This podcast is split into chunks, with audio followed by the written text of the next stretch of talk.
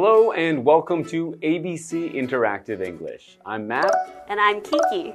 And today we are looking at a story called The Hawk and the Hen. Oh, the hawk and the hen. Those are two different types of birds, mm -hmm. right?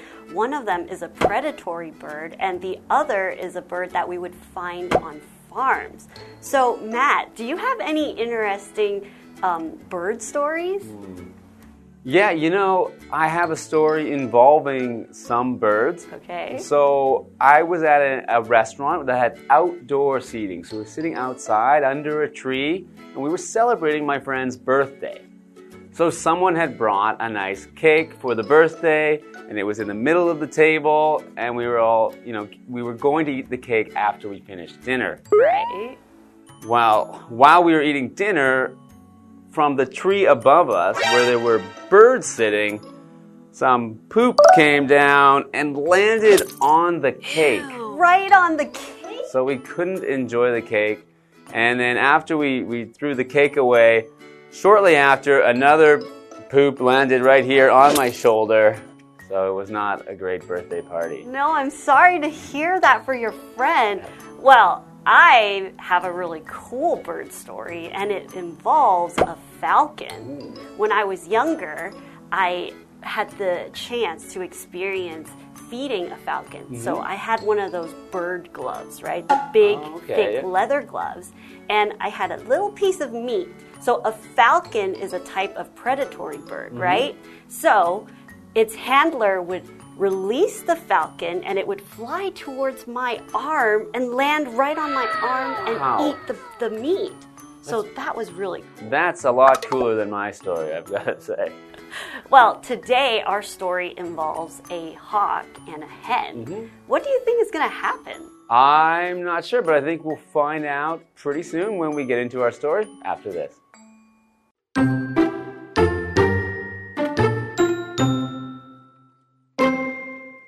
A hawk often saw a pretty hen on Earth. He wanted to make her his wife. One day, he flew to her and asked her.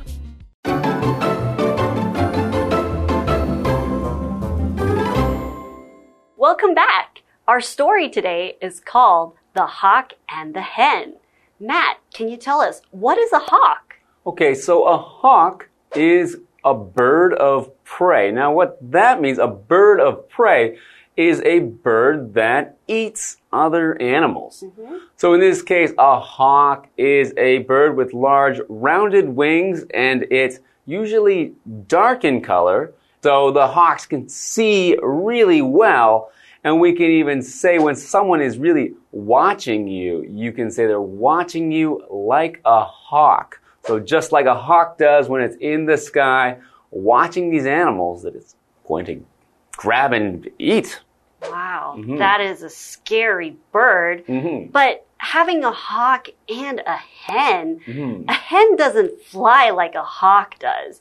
In fact, a hen is a female chicken, mm-hmm. okay? So usually we see hens on the farm and they're usually walking around pretty slowly and their bodies the, they're really rounded so i would say they're not great runners or mm -hmm. anything like that so thinking of a hawk and a hen i really wonder what's going to happen in today's story. Mm -hmm. i might be thinking that the hawk might be trying to trying to grab the hen. Oh, no i hope not. We'll see. Well let's start with our story. A hawk often saw a pretty hen on earth. He wanted to make her his wife. One day, he flew to her and asked her. Oh, so it turns out the hawk doesn't want to catch the hen. Mm -hmm. He actually likes the hen. Right, he likes her so much, he wants her to be his wife. So a wife, it's a person who is married. It's a woman who is married. So they have gotten married. They said, do you want to marry me? Yes, I do. And then they've gotten married. And in this case, the man would be the husband and the woman would be the wife. So when the hawk says to the hen, I want you to be my wife, it's a way of saying, I want to marry you. Wow, so this is really different from what we originally thought was going to happen in the story. That's right. I would have thought that, you know, a hawk being a bird that eats other animals and a chicken being a sort of slow bird that's on the ground, I would think that would be an easy catch for the hawk and maybe something he would want to eat.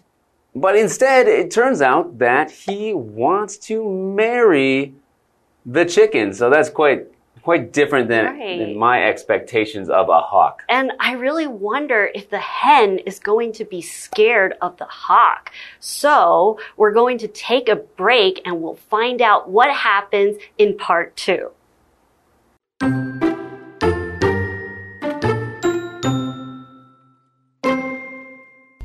The hen said yes.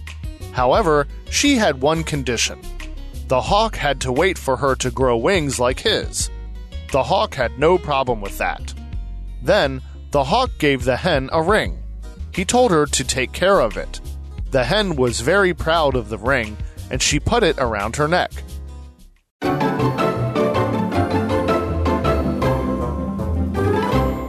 Welcome back. So, we have just started our story, The Hawk and the Hen. And before the break, a hawk saw a pretty hen and he asked her to be his wife. So, we're going to find out what she says to him after he asked her that. The hen said yes. So, she said she's going to get married to him. Right. However, she had one condition. The hawk had to wait for her to grow wings like his. The hawk had no problem with that. Hmm, okay. So she's got this one condition. A condition is something that must exist or something that must happen before other things can happen. So in this case, her condition is that she needs to grow wings like him. So she, a chicken with wings like a hawk, she needs to have this before she can marry him. Well, Matt, so does it seem like the hen wants to marry the hawk? Hmm, I think, well, I have never seen a chicken grow wings like a hawk. So I don't know if she's if she's really going to do that. Well, speaking of wings, a wing is something, a part of the body that is on an animal or an insect that allows it to fly. Mm-hmm. So we know birds have wings, butterflies have wings, and even bees have wings. But don't forget, airplanes also have wings, right? So, we know that different types of birds, their wings are shaped differently.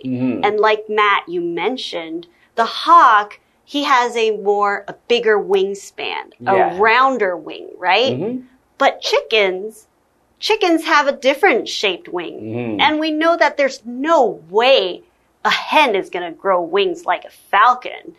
So what's going to happen? Yeah, so I think the hawk, you know, she's she's asked the hawk to wait until this happens, but really this will never happen.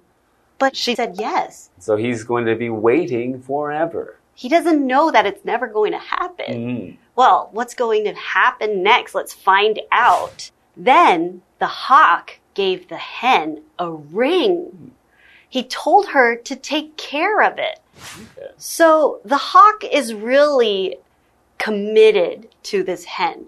The hawk really wants to marry the hen. So in order to show how much he wants to marry her, mm-hmm. he's given her something. Given her a ring. Okay, so a ring is a circular band, often made of metal, that is worn around a finger.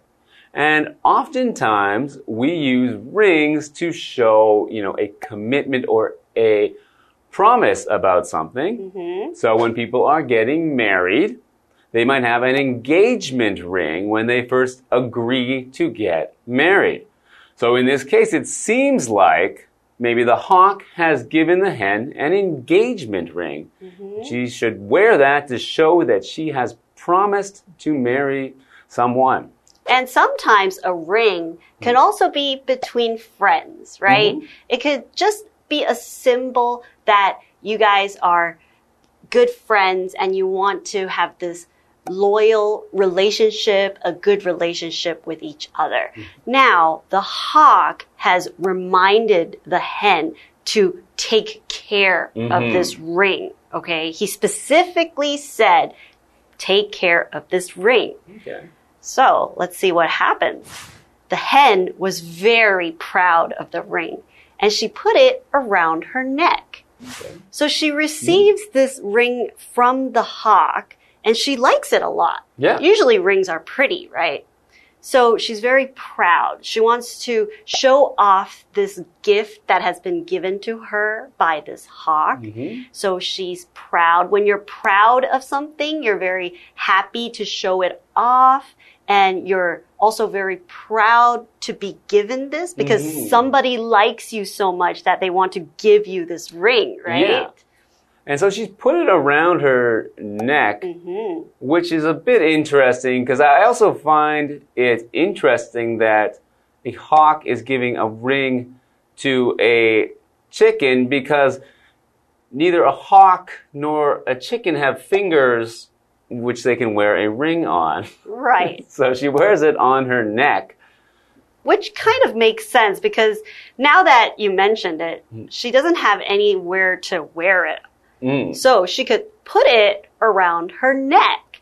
So a neck is a part of the body that connects the head to the rest of our body. And that is, it includes all types of mammals, reptiles, any living being has a neck. Mm-hmm. Okay. And sometimes a neck can also be used to describe the neck of a bottle Oh, yes. right? Because the neck is a narrower part. So usually, just like our necks, it's more narrow. Mm. So I think that's the only place the hen would be able to wear the ring. Yeah, so in this case, she's actually wearing the ring like it's a necklace. Hmm. So a necklace is a piece of jewelry that someone wears around their neck. So her ring has kind of become a necklace. Well, that is the end of part one of The Hawk and the Hen. Mm-hmm. Join us again to find out what happens at the rest of the story.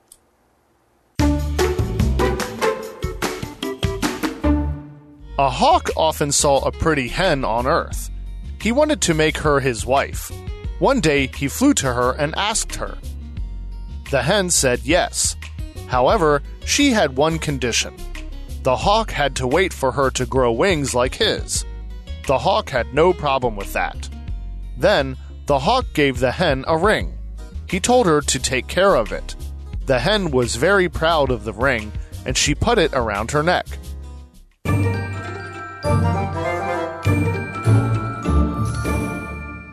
Hi, I'm Tina。我们来看这一课的重点单字。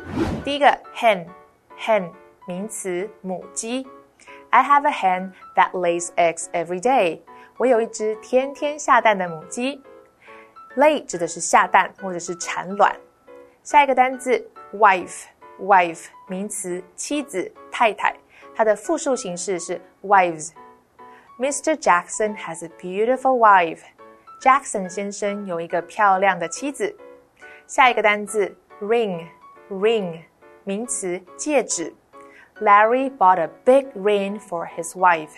Larry 买了一枚很大的戒指给他的太太。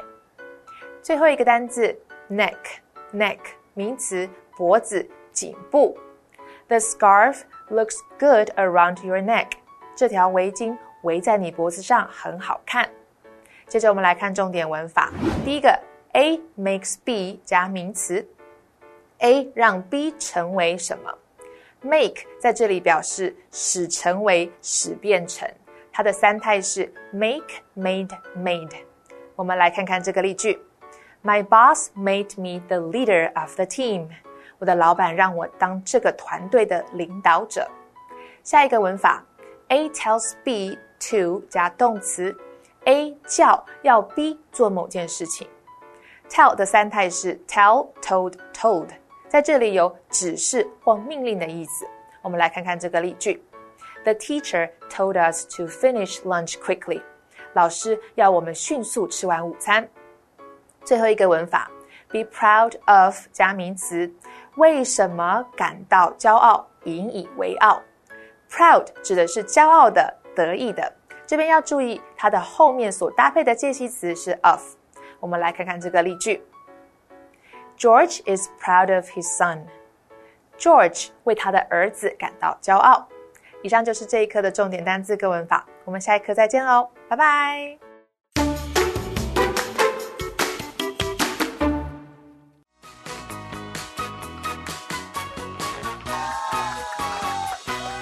Hello, everyone. My name is Winnie. Hi, I'm Carolyn. Hey, I'm Josh. And today we are playing Guess the Bear. Now, there are two cards, and each card has two sentences with the, a word or a phrase replaced by the word bear. Now, whoever guesses the word correctly gets the point. Now, Carolyn, Josh, are you guys ready? I Yeah. think so. Okay, okay. First one is a noun, one word, okay? First sentence. Excuse me, in what bear is Taipei 101? Second sentence.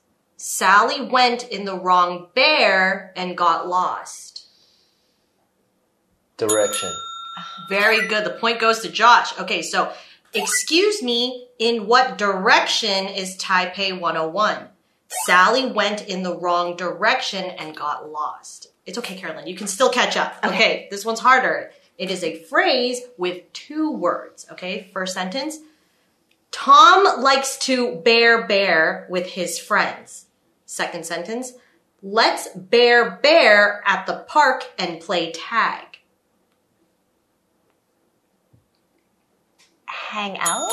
Very good. Okay, nice. Tom likes to hang out with his friends. Let's hang out at the park and play tag. I thought you were not going to get that, but you got it. I wasn't sure. oh, you have to have confidence. Yeah, I thought it was go to. So, how did you know that it was hang out though, and not like play with or something? I I don't know. It just seemed to fit the best. Okay, It just yeah, seemed yeah, to yeah. fit the best. Yeah. Okay. And um, you got direction. Yeah. How did you get that?